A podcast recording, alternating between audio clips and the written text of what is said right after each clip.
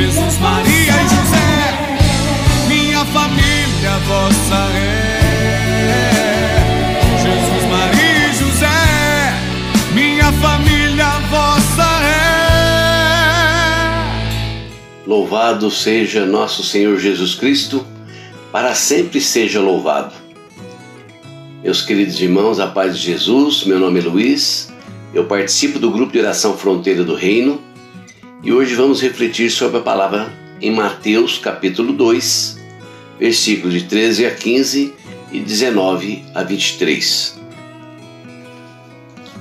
A palavra diz assim: Depois de sua partida, um anjo do Senhor apareceu em sonhos a José e disse: Levanta-te, toma o menino e sua mãe e foge para o Egito.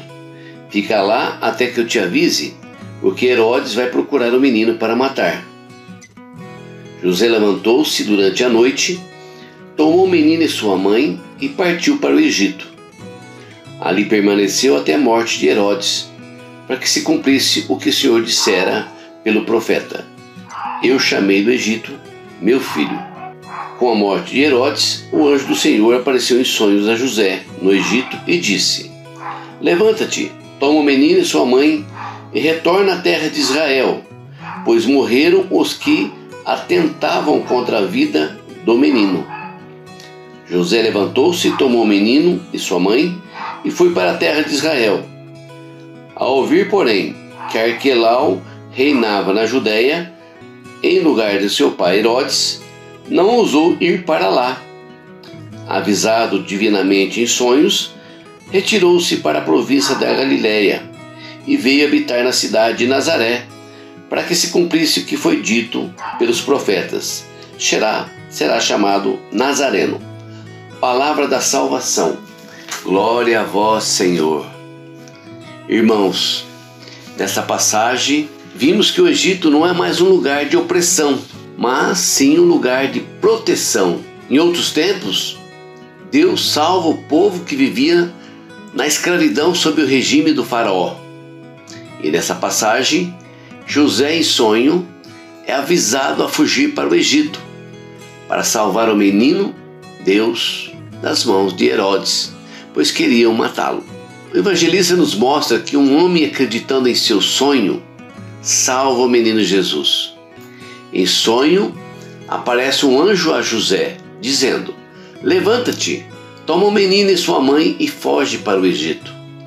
Fica lá até que eu te avise, porque Herodes vai procurar matar o menino.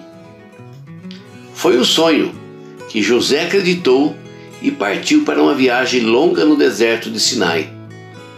Uma travessia difícil e dolorosa. No deserto, a temperatura durante o dia é muito quente em torno de 50 graus.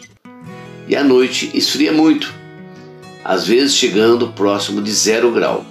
Porém, a Sagrada Família seguiu o caminho que nem José conhecia, mas ele sabia que tinha que ter muita cautela para proteger a família de ladrões e feras no deserto. Deus permitiu que José guiasse Maria e Jesus pelo deserto até o Egito, e lá permaneceram por mais ou menos quatro anos. Meus irmãos, nos dias de hoje, nós sonhamos com uma frequência bem menor, porque o homem está cada vez mais materialista, com a vida voltada para o gozo e bens materiais, passando então a sonhar com a matéria, né? com aquilo que ele vive. A espiritualidade cedeu à materialidade. Já não acreditamos que Deus se comunica através dos sonhos, e sinais, mas são modos sutis de Deus nos falar.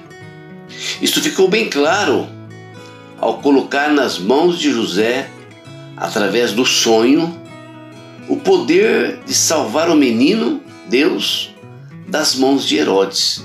Porque Deus poderia mandar um anjo, como ele fez com Maria, mas não, ele revelou tudo isso a José através de sonhos.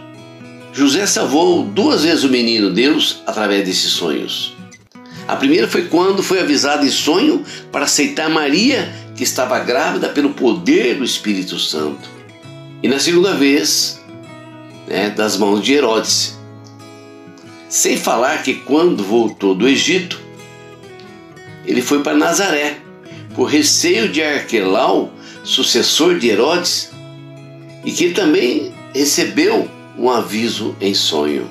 Esse evangelho nos mostra que devemos crescer em nossa espiritualidade, buscar as coisas do alto, buscar os bens que não passam, estar atentos à voz do Senhor e aos seus sinais.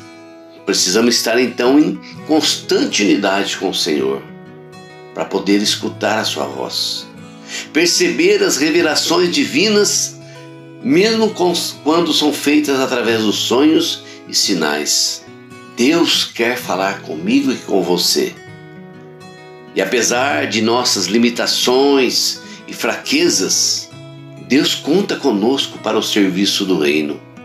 Por isso, irmãos, vamos orar e pedir assim que o Espírito Santo nos ajude, nos auxilie na missão que o Senhor nos confiou, não é?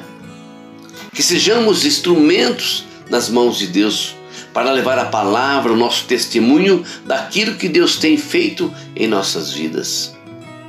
Por isso tenha fé, acredite. Deus tudo pode em nossas vidas. Proteja a sua família dos Herodes de hoje. Peça ajuda ao Senhor. Ore. Não desista do chamado de Deus. Deus conta com cada um de nós. Deus seja louvado, Deus seja bendito em nossas vidas. Fiquem na paz do Senhor. Amém. Abençoai a minha casa, cuidai bem dela pra mim. Vou amar minha família